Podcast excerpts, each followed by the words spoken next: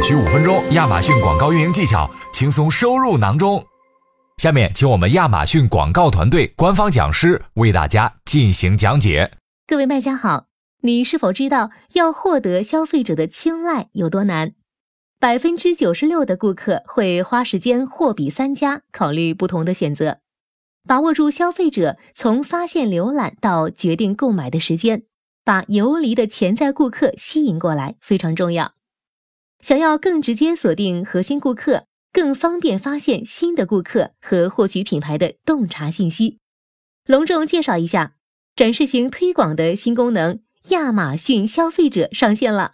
让我们来介绍一下新功能有什么过人之处吧。那么，在课程开始之前，插播一个小福利，我们为大家准备一份特别的礼物。只要你找到音频中提示的关键词。并在评论区留下这个关键词，就有机会拿到纸质版亚马逊广告二零二一营销日历一份哦。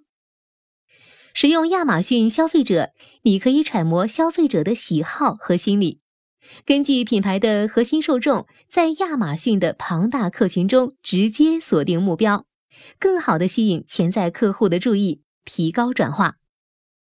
以知名度和购买意向为目标。亚马逊消费者提供数千个固有细分受众群，通过不同的方式，有针对性的吸引不同受众的关注。亚马逊消费者主要由四个主要类别构成，分别是场内客群 （in market），吸引正在浏览商品并且最近正在购买某个特定品类商品的受众；生活方式 （lifestyle）。代表各种综合的购物和浏览行为的顾客群体，例如登山用品品牌可以投放给户外爱好者、具有环保意识的顾客；兴趣 （interest） 吸引拥有共同兴趣的顾客群体，例如对加拿大历史感兴趣或对室内设计感兴趣等。最后是生活事件 （life events），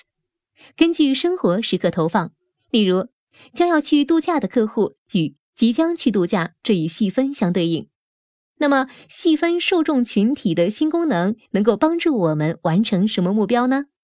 首先，记住亚马逊消费者来发现受众，你可以提高消费者对新发布产品的认知度。广告活动初期了解潜在受众，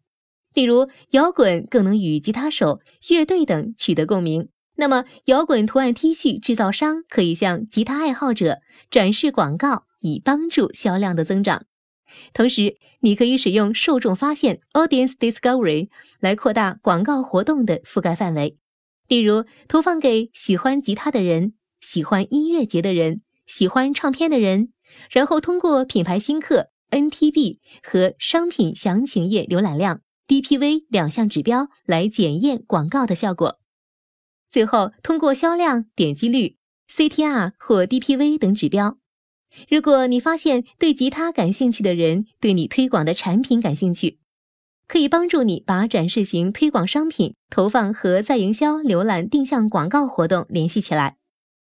使用亚马逊消费者定期查看以下指标：一、每个目标亚马逊消费者的效果指标。二、商品详情页浏览量和品牌新客指标等新指标。三、访问可下载报告以分析广告活动效果。我在这里特别讲一下，品牌新客是衡量亚马逊消费者效果的全新指标，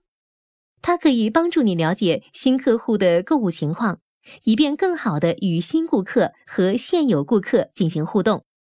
它可以衡量品牌新客带来的商品订单数量和销售额。过去十二个月内没有购买过你品牌商品的顾客订单即为品牌新客订单。可能听到现在，有些卖家会问：亚马逊消费者与展示型推广受众在营销浏览定向相比有不同之处呢？